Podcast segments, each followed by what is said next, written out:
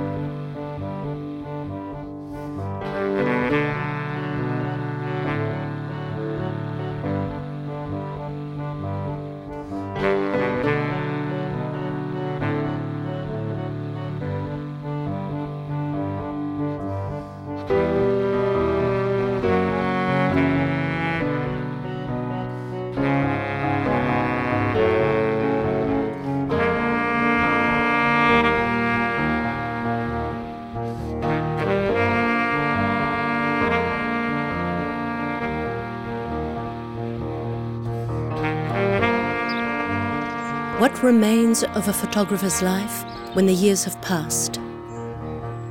When his actions, his thoughts, his inscription in reality are no more than traces scattered in the profound labyrinth of time. Who can say where the present ends? Who knows where memory begins?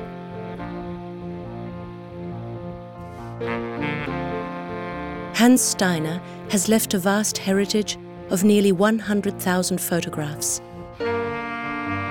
At 120th of a second, these images barely represent 15 minutes of the opening of the shutter of a camera, that is, 30 seconds of opening for each year's work. A chasm which gives the true measure of things, in which time becomes the veritable substance of photography. A time from which arise in fragments the happiness and misery of men. Fragments that reveal in a flash the tragedy of lives, that evoke lost hopes and reawaken lost loves. Photography then becomes a deep well of incurable nostalgia, the sharp shadow of forgotten thoughts. It creates legends, cuts across intimacy, and gives memory a material existence to which others will give meaning.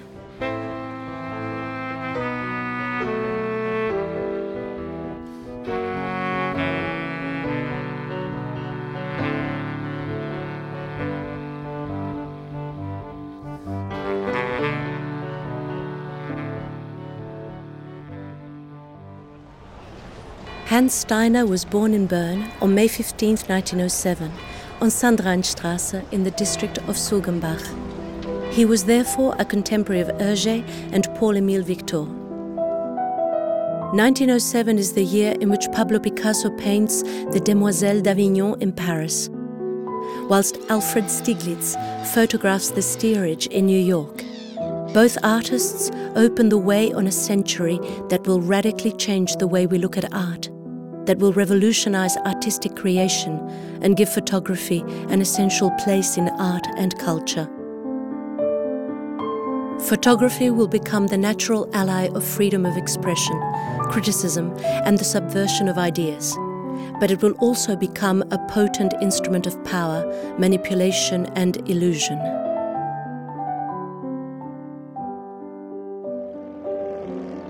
Nineteen oh seven is also marked by the death of Alfred Jarry, the strange writer to whom Steiner will pay an unusual tribute 20 years later by photographing in the Swiss sky a surprising ubu.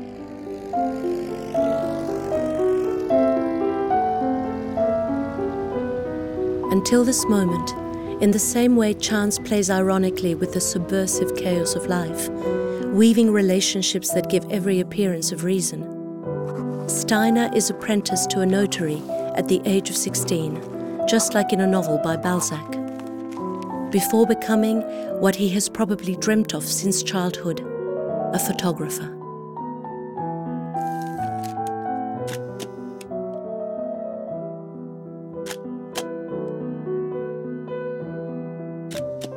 Living in the Grisons in 1927, Hans Steiner is first of all influenced by pictorialism.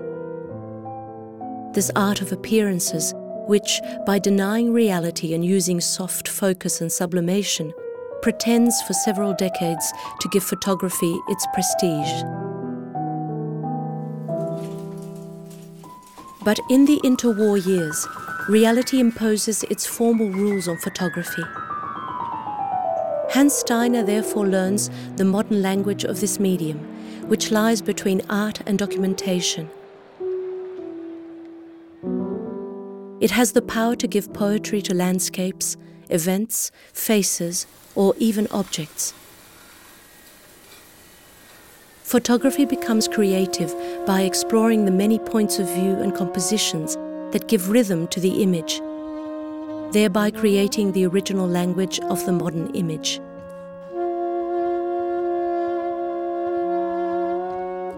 Hans Steiner gradually transforms his representation of the world into an archive of his own life. He begins by perfectly imitating the very unique, subtle, and light as air style of Albert Steiner, the great photographer of the Grisons. His namesake becomes his first role model. He then draws his formal inspiration from the aesthetics of the times. He builds his own style and discovers from one image to the next the extent of his talent. Hans Steiner does not attend any of the modernist schools of the day, but he is receptive to the aesthetic and visual experiences of the time. He integrates into his experimental procedures Laszlo Moholy-Nagy's way of seeing, the perspective of Alexander Rodchenko, the social concern of August Sander, as well as the formalism of Albert Renger Patzsch. High angle and low angle shots, diagonal points of view, perspective or aerial shots are the formal techniques of the avant garde and the new photography. These aesthetic statements become widespread archetypes in the 30s and 40s. From 1932, Hans Steiner works for illustrated newspapers. He adopts the Swiss documentary style, subjective and poetic, which he shares with his contemporaries Paul Senn, Gotthard Schuh, Hans Staub, Jakob Tugener, Emil Schulthess, and Theo Frey.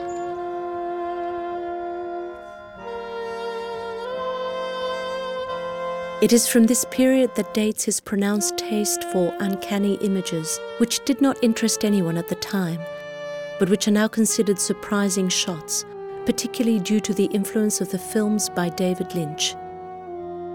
The strange, the irrational, the unexpected reveal an original dimension of Hans Steiner's work that could not be recognized at the time.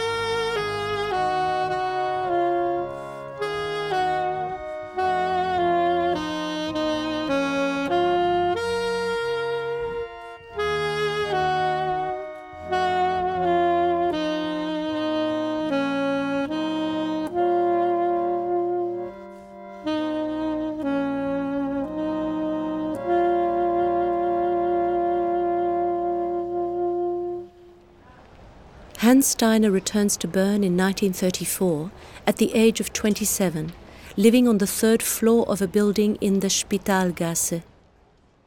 He opens a workshop and a laboratory. He also founds a portrait studio, which is soon entrusted to colleagues, while he undertakes countless photographic documentary assignments for Sie und Er, Schweizer Illustrierte, Berner Illustrierte, and afterwards for the weekly newspaper Die Woche. Society creates itself through the image that ensures its representation. From this fascinating interplay of mirrors without reflections, which results in neither truth or lies, a new view of the world emerges. Photography captures the tragedies and the injustices of the world, but also the hopes, and above all, the infinite beauty of things.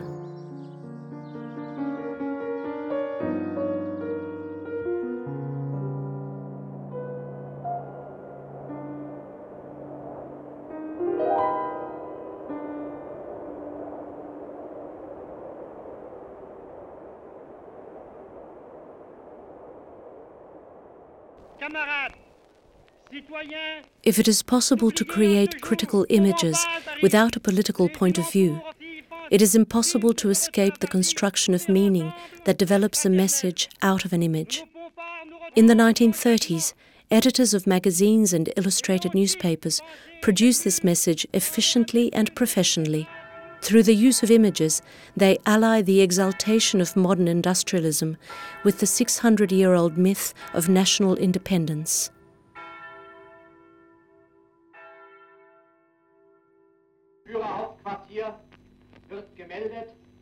The rise of Nazism, whose symbols haunt every aspect of Swiss political, sporting, and community life, caused concern and anxiety. This leads to compromise and to political cowardice in order to please, trade with, and finally give way to the powerful German neighbour and to its avatar Mussolini, who is strangely awarded a Doctor honoris causa degree in 1936 by the University of Lausanne. But this terrifying fool's bargain, which many then believed to be a cunning peace bargained with wolves, inevitably paves the way for totalitarianism and war. Si vis pacem, para bellum. If you want peace, prepare for war, is the politician's mantra. They are not rehearsing their Latin, but their so called promises of peace, justice, and fraternity. In the same vein, referring to the warrior spirit of the Roman Empire, the ideological and hygienist motto appears Mens sana in corpore sano, a healthy mind in a healthy body. It promotes the practice of nationalist sport and physical training for a generation living on borrowed time, which has little time to enjoy its beauty, its freedom, and its youth in the wake of the spectre that is gradually covering Europe and mortgaging its future.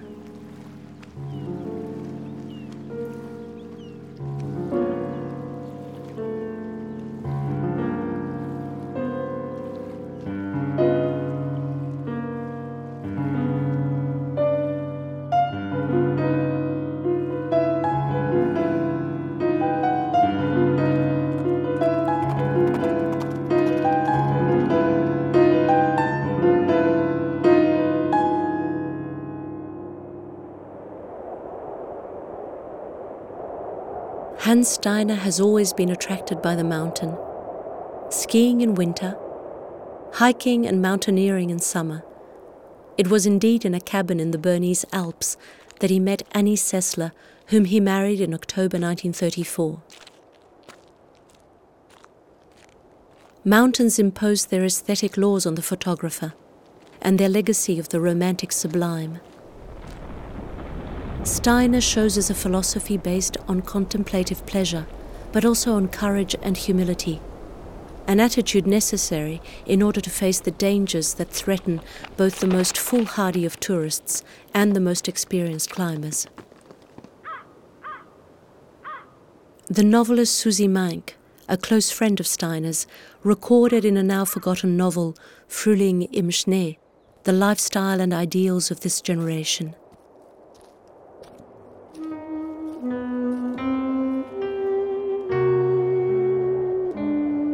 It is through the Eiger and its 1,600 metre still unconquered north face that Hans Steiner finally finds fame in dramatic circumstances. From 1935 to 1938, in front of hundreds of witnesses watching from the terrace of the Kleine Scheidegg Hotel, German, Austrian, and Italian climbers follow each other, many dying in fatal accidents. The nationalist and political objectives of these attempts do not fool anyone. Objectives that are far removed from the tortured and divine dimension of the mountain as seen by the Romantics, or the aristocratic tradition imposed since the mid 19th century by British mountaineers. From 1935, Hans Steiner closely follows all expeditions to the Eiger notably the one in which Toni Kurz dies a few meters from powerless rescuers. In July 1938, he documents the success of the German expedition in which the famous Austrian mountaineer Heinrich Harrer takes part. Harrer is a member of the SS and the future author of Seven Years in Tibet. Hans Steiner's photographs especially those taken from a plane, are a true stroke of genius. His photos are published worldwide. Hans Steiner has now made his name and reputation and is building a powerful body of work.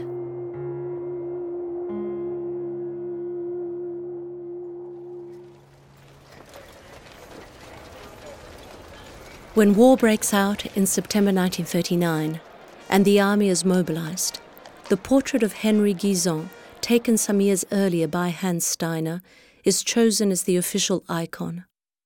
A new star, making him a general, is added hastily by hand to his uniform on the photograph.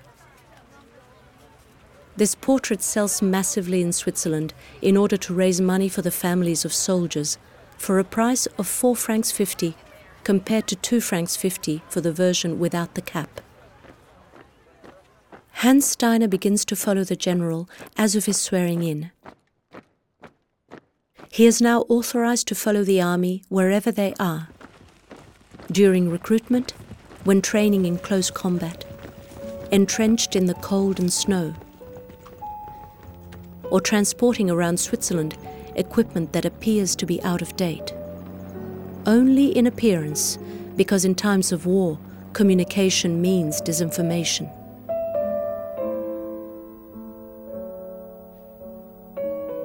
Hundreds of photographs by Hans Steiner are used by Guisan's administrative staff. Admirer of Petain and Mussolini, General Guisan purposely constructs his image as a leader, therefore censoring all images showing him in a friendly, casual, or sociable manner.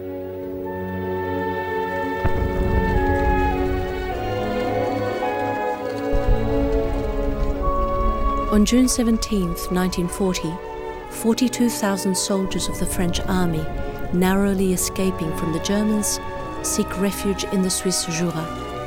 Among them, 16,000 Polish soldiers. Hans Steiner photographs these exhausted men, temporarily saved, perhaps from death. War has erupted in the fragile neutrality of Switzerland. Unarmed, these soldiers are interned in Switzerland, as will be later many Russians, Americans, or Germans.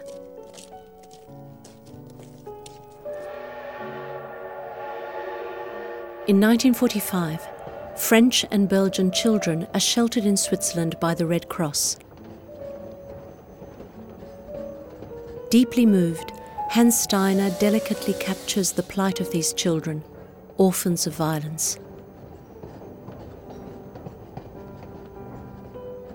Beyond individual efforts made by many Swiss to shelter or help the victims of fascism, the Swiss government maintains until the end a policy based on a reactionary tradition of rejection. In 1945, the Intergovernmental Committee of the Allies orders Switzerland to shelter nearly 2,000 Jewish children who survived the German concentration camps. An official letter from the Swiss administration, dated May 30th, 1945, reassures the Secretary of the Federal Department of Justice and Police, stating in the third paragraph of page 2 that a certain proportion of the children that we will receive will be passed on in time to the Intergovernmental Committee, which will then have to find a solution so we can get rid of them.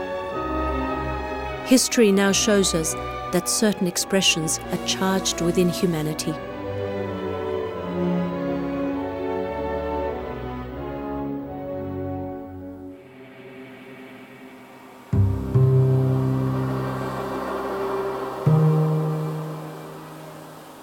The post war period is a race for growth, but also for oblivion, a period made of myths, half truths, and ideological constructions aiming at writing an acceptable history. With its production facilities intact, its vast expertise in the scientific, financial, and industrial sectors, and also thanks to the Cold War, which contributes at just the right time to help it turn an inglorious page in its history. Post war Switzerland focuses on a consumerist and resolutely optimistic approach. Using the principles of Taylorism, production grows and tourism revives. Switzerland is a vast building site from which rise dams, roads, tunnels, and bridges. These gigantic projects require an ever increasing workforce, mainly consisting of foreign immigrants. In many publications, often illustrated by Hans Steiner's photos, workers are shown without cynicism but with insight as the craftsmen of future wealth. The Swiss nation therefore transcends a mythical tradition while exalting its modernity.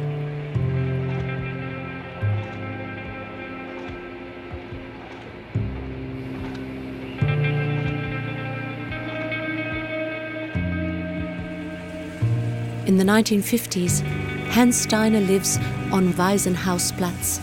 Phone number 031 242 37. He undertakes many trips outside of Europe with the support of the Dutch manufacturer Van Leer. From Africa to China, from India to Indonesia, he discovers from his plane surprising landscapes of exceptional diversity. Photographed in black and white, they become abstract and unreal. On land, the happiness of the moment and the warm welcome he receives mix with the most appalling poverty. There is an urgency to change the world. Hans Steiner is then working for the prestigious magazine Die Woche. This humanist weekly publication is breaking away from its nationalist discourse to open the public's mind to the outside world and help them understand it better.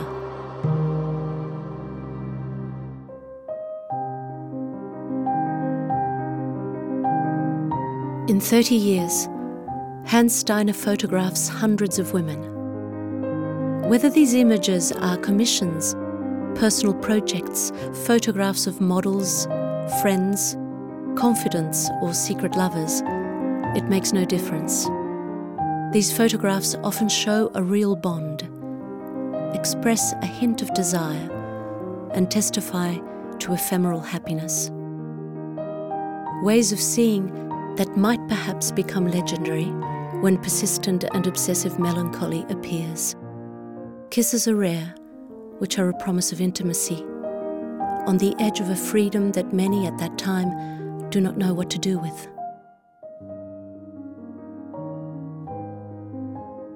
Whether expressing desire or artifice, worldly or spontaneous, the figure of the woman structures Hans Steiner's vision of the world. It probably embodies the feeling of happiness to be alive among the fragile beauty of things.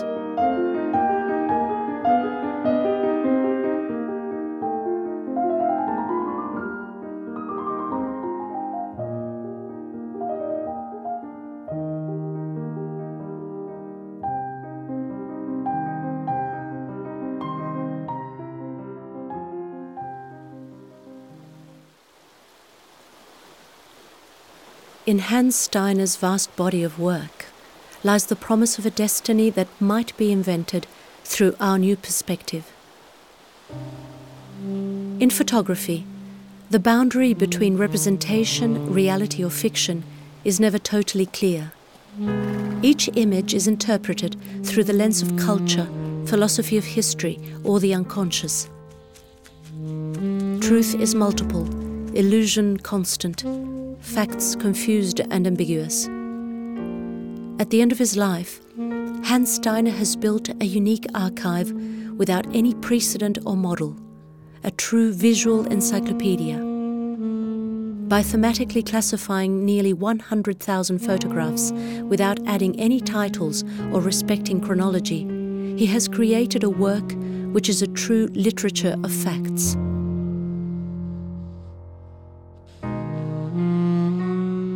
These photographs evoke society, industry, war, women, machinery, fashion, sport, leisure, and sometimes strangeness.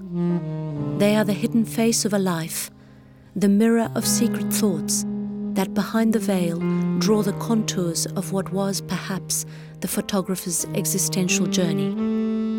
It is the inevitable passage between the private and the public, between dream and reality, between the ephemeral and the eternal, the place where doubt gives rise to legend.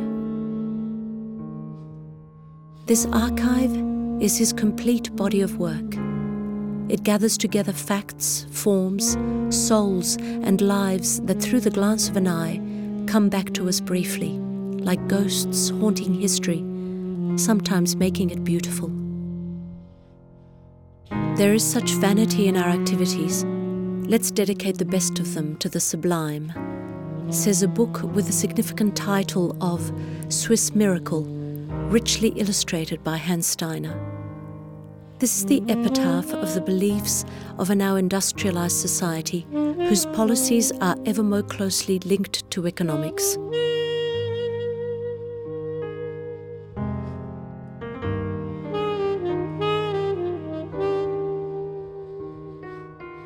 Nobody really knows, or will ever know, what the sublime was for Hans Steiner, who died on May 3, 1962, from a heart attack at the age of 55. If there are any hints, however ephemeral, of his thoughts and actions, they are indeed in his pictures.